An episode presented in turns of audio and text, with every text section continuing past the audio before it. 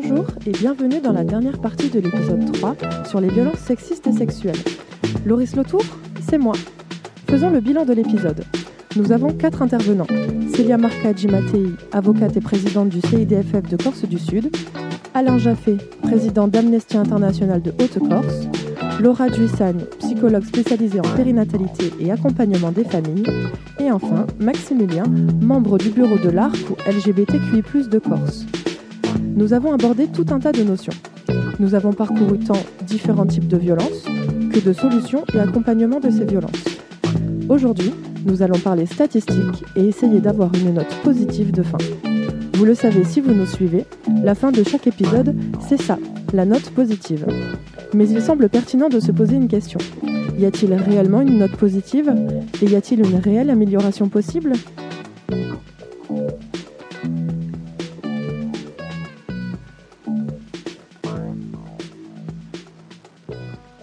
Commençons.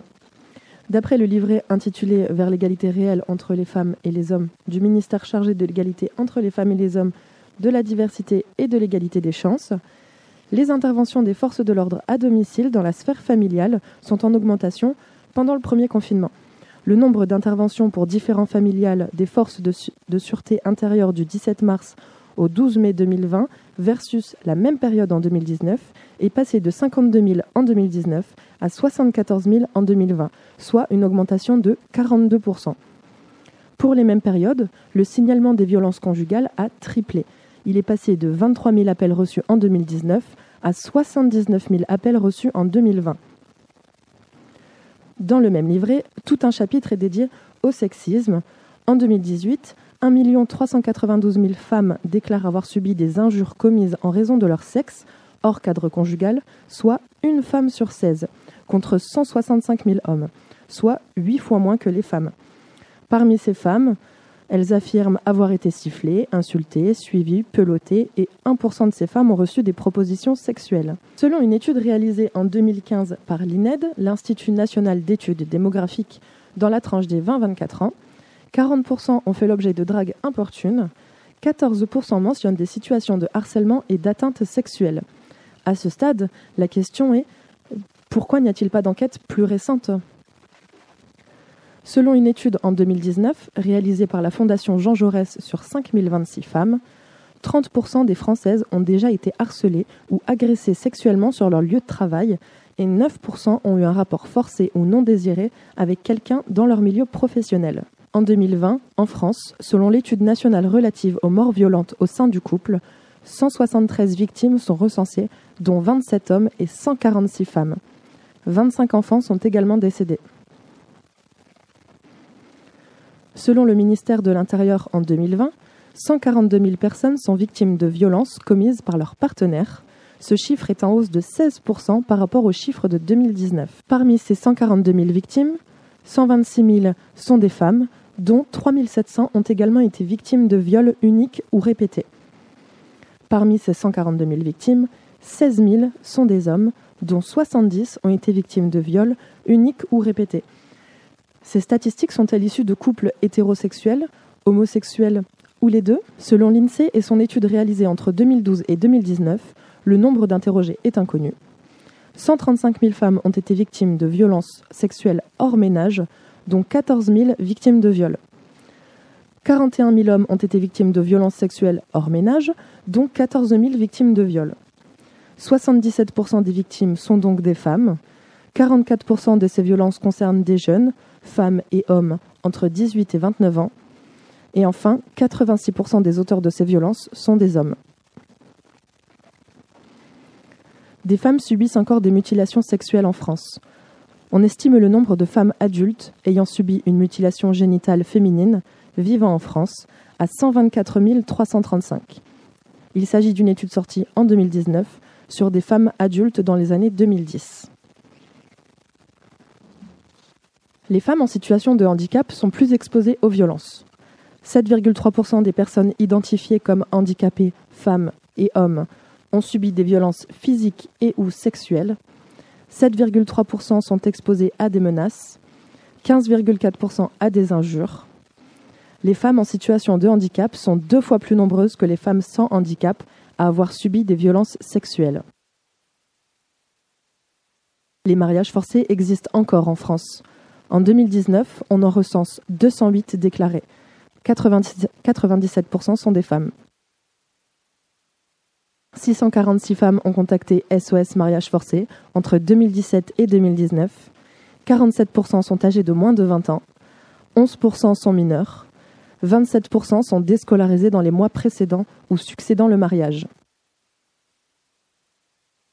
Au niveau mondial, la part des filles et de femmes entre 15 et 49 ans qui ont subi des mutilations sexuelles entre 2014 et 2015 sont de l'ordre de 98% en Somalie, 97% en Guinée, 93% au Djibouti et encore bien d'autres. La part des filles de 0 à 14 ans qui ont subi des mutilations sexuelles entre 2004 et 2015 est de l'ordre de 56% en Gambie, 54% en Mauritanie, 49% en Indonésie ou encore 48% en Guinée. La liste est longue, trop longue. Alors pour la note positive, alors euh, c'est certes idéaliste, mais j'aurais espéré que notre euh, association bientôt ne serve plus dans le sens où euh, voilà que personne n'ait besoin de nous, qu'il n'y ait plus de violence faite aux personnes LGBTI et voilà, ça, serait le rêve. Hein. Néanmoins, la parole se libère pour parler de toutes ces violences. Nous avons tenu à vous parler de certains comptes Instagram qui recensent des témoignages. Jeudi non chef, le compte Instagram du mouvement MeToo dans la restauration. Voici quelques témoignages. J'ai vu mon chef étrangler un apprenti en le soulevant par le cou contre le mur. Mon chef me prenait la tête et la mettait à 5 cm de la friteuse pour me faire peur pendant le service. Si tu avais un mois et demi de plus, je t'aurais violé. Te baisse pas comme ça, c'est comme ça que la dernière a eu trois enfants. Un autre conte, Balance ton stage, le conte qui nous montre la discrimination, le harcèlement et les abus sexuels dans les stages scolaires. On peut y lire par exemple C'est bien un boulot de petite femme d'écrire des conneries sur les produits. Elle est courte ta jupe, dis donc. T'as pas froid aux fesses? Ton entretien, on aurait dû te le faire passer en levrette. Le lendemain, je suis retournée la boule au ventre. J'avais trop peur de confronter mon maître de stage.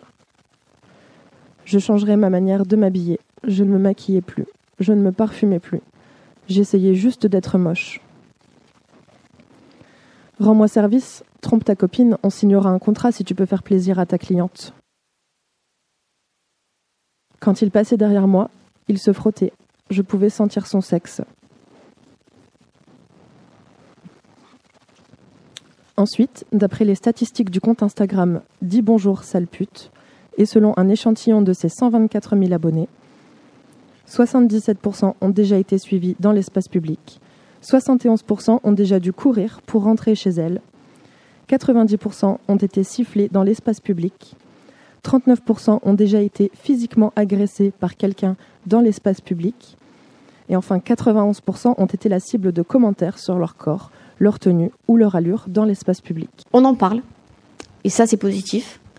Euh, aujourd'hui, ce sont plus des sujets tabous, et ça c'est positif. On prend en considération la parole des jeunes filles, on prend en considération la parole des jeunes garçons, des hommes, des femmes qui dénoncent des faits. Euh, sa vocation a évolué. Aujourd'hui, que ce soit au niveau institutionnel, au niveau associatif, on réorganise notre façon de travailler pour répondre euh, le plus, on va dire, aux besoins de façon la plus pertinente et la plus individualisée en fonction des attentes. Donc on évolue aussi nous dans nos façons de, de travailler. Hein. Et ça, c'est, je pense que c'est une bonne chose parce qu'on se remet en question aussi en tant que professionnel. Euh, et aujourd'hui, par l'évolution des mentalités, par l'évolution euh, de cette prise de conscience et par la prévention qui est faite chez les plus jeunes, euh, en tout cas, moi, j'ai espoir que la société évolue et qu'on aille sur quelque chose de. Alors, je ne vais pas vous dire que ça va disparaître, parce que le monde des mondes, l'être humain est ce qu'il est, et voilà. Mais l'idée, ça sera d'apporter vraiment des réponses euh, les plus précises et des réponses, euh, que ce soit même au sens pénal, hein, euh, en tout cas au plus près de, de, la réalité, et qui permettent aux victimes de se reconnaître dans leur statut de victime et de se reconstruire. il nous semble également pertinent de vous parler de certains postes intéressants. Amnesty France sur Instagram nous dit Les discriminations systémiques, qu'est-ce que c'est? Les discriminations systémiques sont le résultat d'un ensemble de facteurs lois, pratiques, préjugés, absence de contrôle. On dit qu'elles sont systémiques car elles ne se réduisent pas à la simple volonté d'un individu. C'est tout un système, une institution ou un État qui les permet. En France, les contrôles au faciès sont des discriminations systémiques. Des personnes sont davantage contrôlées par la police en raison de leurs caractéristiques physiques et de leur origine réelle ou supposée. Depuis au moins 15 ans, ces pratiques sont documentées et dénoncées par celles et ceux qui les subissent et par des ONG. Même Emmanuel Macron l'a reconnu. Mais les actes ne suivent pas. Pourtant, des remèdes existent.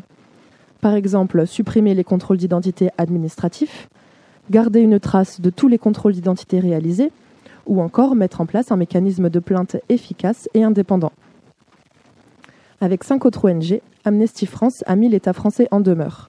Il lui reste un mois pour prendre des mesures permettant d'éradiquer les contrôles d'identité discriminatoires.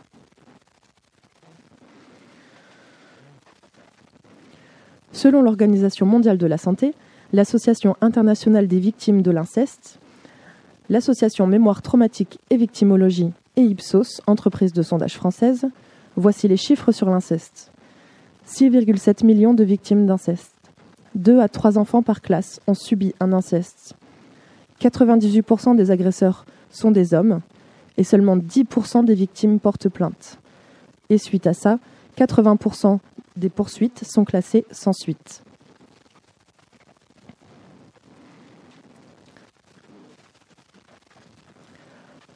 Le conte d'Oser le féminisme nous parle des liens entre pornographie et inceste. Premièrement, le boom du porno incestueux.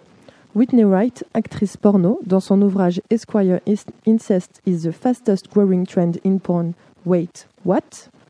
nous dit Vous pouvez demander à n'importe quelle femme actrice dans quel rôle elle a été reçue ce mois-ci, et elle vous répondra qu'elle joue 17 belles filles.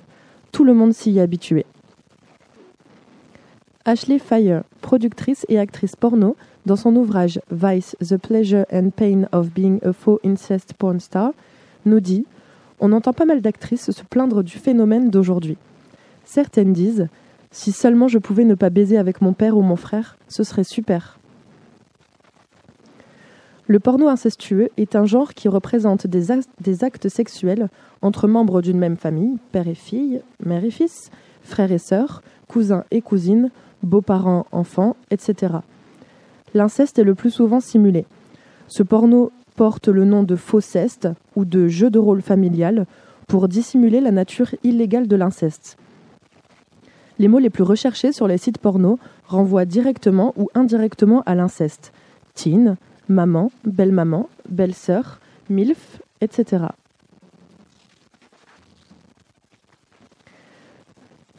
GameLink, leader de la distribution de vidéos pornographiques payantes, a estimé que l'intérêt pour ce genre a augmenté de plus de 1000% entre 2011 et 2016. Un achat sur 10 a pour thème l'inceste. Les vidéos populaires en 2015, les fantasmes interdits de papa, les amis de la famille, indiscrétion maternelle, frères et sœurs, liaison familiale lesbienne, la fête des pères et notre père. De nombreux producteurs de l'industrie pornographique témoignent d'une augmentation de revenus après avoir développé des contenus représentant de l'inceste. Deuxièmement, le faux-ceste, une mise en scène pédocriminelle. Le psychologue Sharna Holfman décrit le porno incestueux, le faux-ceste, comme de la pédopornographie qui ne dit pas son nom les normes et les valeurs qui circulent dans la société et qui définissent les rapports sexuels entre adultes et enfants comme déviants et violents sont totalement absentes de cette fausse pédopornographie. À leur place, de nombreux sites véhiculent le message que le sexe avec les enfants est une partie de plaisir pour tous. Troisièmement, regardons de plus près la réalité sous le fantasme. Lisons un récit publié sur Reddit dans le forum Real Incest. Je pense à ma fille d'une manière un peu bizarre et sexy. Simplement, je ne sais pas comment m'y prendre. On a une bonne relation. Elle se promène à la maison avec des vêtements très légers, mais ne s'est jamais montrée séductrice ou quoi que ce soit. Je me demande juste comment je peux faire pour savoir si elle a envie de certains jeux qui pourraient mener à autre chose. Quelqu'un a-t-il déjà fait cela auparavant? Si oui, y a-t-il des indications que vous pourriez me donner? Merci d'avance. Le forum Reddit dédié au Fossest compte 141 000 abonnés en 2018. D'autres forums ont connu une croissance constante ces cinq dernières années. Selon les sources, Medium The Strange and Undiscussed Rise of Incest Pornography.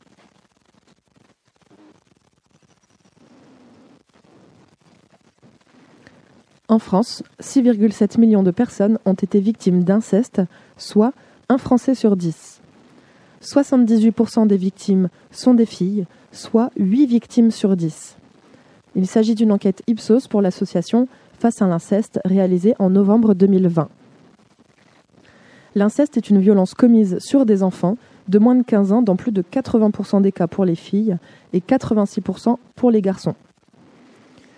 La brigade de protection des mineurs estime que 2 à 3 enfants par classe de CM2 sont victimes d'inceste. En effet, parmi toutes les violences sexuelles sur mineurs, 80% sont commises par des proches.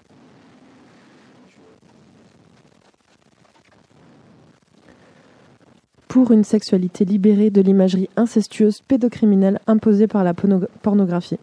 À quand la fin de l'impunité des violeurs pédocriminels et de leurs complices? Justice et sécurité pour les victimes.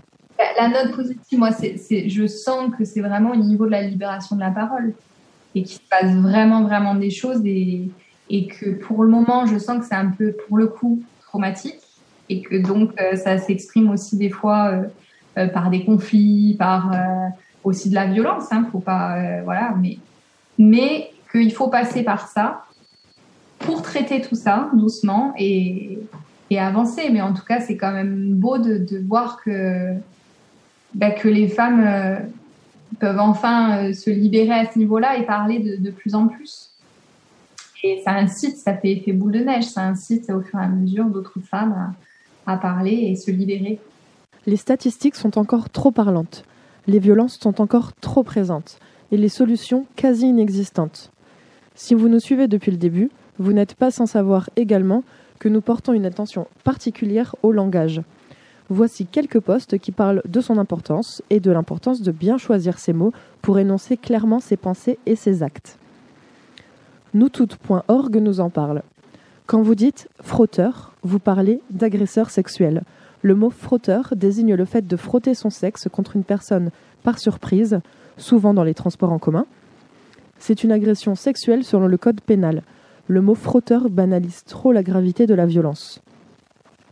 Plutôt que gros relou, préférez harceleur sexuel. Le gros relou désigne souvent une personne qui tient des propos à connotation sexuelle répétée qui crée un environnement offensant ou humiliant. C'est la définition du harcèlement sexuel selon le Code pénal. Ce n'est pas de l'attouchement, mais une agression sexuelle. Le mot attouchement n'existe pas dans le Code pénal. Il désigne en général une main aux fesses, une main sur les seins ou sur le sexe. On parle donc d'une agression sexuelle. Nous ne parlons pas de pédophilie, mais de pédocriminalité. L'étymologie du pédophilie, c'est amour des enfants. Une personne qui commet des actes pédocriminels aime-t-elle les enfants? Il ne s'agit pas de blagues salaces, mais d'harcèlement sexuel. Des propos à connotation sexuelle répétée qui créent un environnement offensant ou humiliant. C'est la définition du harcèlement sexuel selon le code pénal. Des remarques graveleuses ou salaces, non sollicitées, sont une violence. Ce n'est pas un geste déplacé, mais une agression sexuelle. Se gratter le derrière en public, c'est déplacé. Toucher les fesses d'une personne sans son, consentement, ce n'est pas un geste déplacé, c'est bien une agression sexuelle.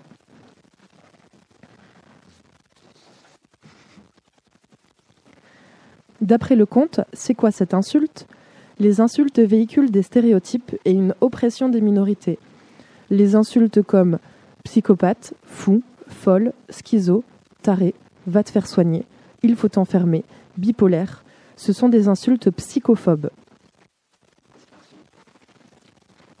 Nègre, bougnoule, bamboula, négro, ce sont des insultes racistes.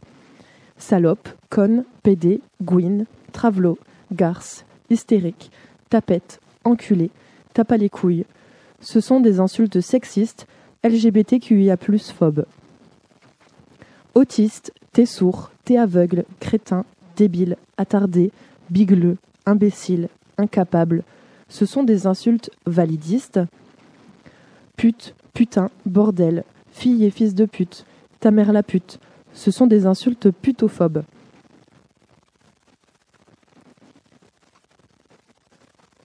Abruti, chienne, morue, blaireau, pigeon, âne, sagouin, face de rat, ce sont des insultes spécistes.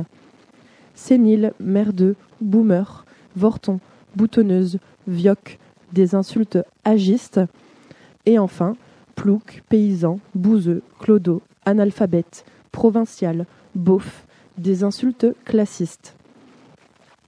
Pour des insultes plus inclusives, préférez salaud, salode, merde, emmerdeur, emmerdeuse, enfoiré, raclure, crevure, enflure, fumier, fond de benne ou encore trou-duc. La langue, l'utilisation des mots est très importante et nous fait réfléchir sur la réalité. Mais comment ça se passe lorsque des mots utilisés depuis longtemps faussent la représentation des personnes? Mais si on était un peu plus optimiste Nous vous conseillons fortement le podcast Yes, avec 3 S, qui célèbre les victoires des femmes contre le sexisme, harcelées dans la rue, sifflées, injuriées, agressées. Elle riposte fortement. Pour la déconstruction masculine et contre toutes les injonctions faites au genre masculin, écoutez Les couilles sur la table, Ben Never, Mise à mal, On the Verge, et surtout les autres épisodes de podcast tout sexiste. Et puis plein d'autres bien sûr. Si vous souhaitez nous faire part de vos comptes Instagram, comptes Twitter, de vos podcasts, n'hésitez pas à laisser votre commentaire sous l'épisode que vous écoutez dans l'application utilisée. Il y a tellement de choses à dire que nous en avons certainement oublié c'est qu'en fait, euh, oui, il y a des choses qui bougent quand même. Par exemple, euh, les ONG font des pressions fortes sur euh, les États, de par leur mouvement, de par leur... Par exemple, il y a eu des manifestations il n'y a pas longtemps, un petit peu partout en France, sur la loi sécurité globale, qui est contestée, qui est... Bon, Amnesty en a fait partie. Alors, je ne sais pas ce que va faire notre gouvernement, je ne sais pas sur la suite, mais voilà, en tout cas, il y a, des, il y a ces présences-là qui peuvent faire bouger un petit peu euh, les, pions sur l'échiquier. Euh, ce que je disais tout à l'heure aussi, les pétitions, elles permettent de libérer des prisonniers. Régulièrement, on reçoit euh, par Amnesty l'annonce de telle personne dans tel pays, suite aux pressions, a été libérée. Et puis, ce qui me paraissait intéressant, mais et là, c'est pas encore suffisant, c'est le recul de la peine de mort dans un certain nombre de pays. Mais c'est loin d'être gagné encore. Alors, aux États-Unis, il y a effectivement euh, de moins en moins d'États euh, qui prônent la peine de mort. Mais il y en a encore. En Chine, il y a la peine de mort. Euh, et je ne parlerai pas du bonheur. Moi, vraiment, c'est moi qui sors de l'éducation nationale.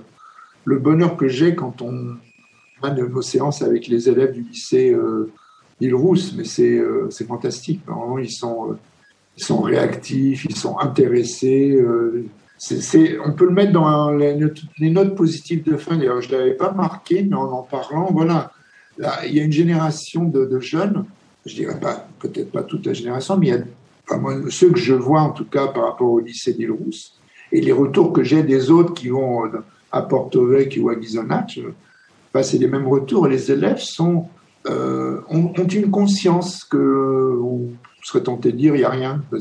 Ils n'ont pas. Ben, non, c'est pas vrai, ils ont. Ils ont, et à chaque fois qu'on a passé des films, Cafarna, enfin, tous ces films-là, eh ben, ça a été des réactions extrêmement constructives et euh, à vouloir faire avancer, bouger les choses. Vraiment, ça, je crois que c'est la note la plus positive pour, pour moi finalement. Je l'avais même pas prévu, mais voilà. En parlant, elle est venue toute seule.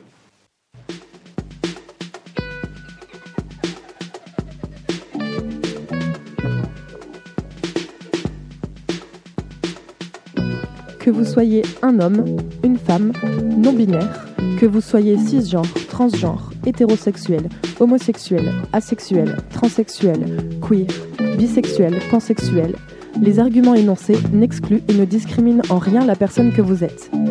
Via ce podcast, nous souhaitons libérer la parole, ouvrir la pensée et faire réfléchir sur les différents sujets liés au genre. Merci d'avoir écouté le troisième épisode de Podcast tout sexiste. Nous remercions grandement les personnes qui nous ont envoyé leurs témoignages. Nous vous donnons rendez-vous le 15 mai. Et en attendant, suivez-nous sur les réseaux sociaux, Facebook, Twitter, Instagram et LinkedIn à Podcast tout sexiste.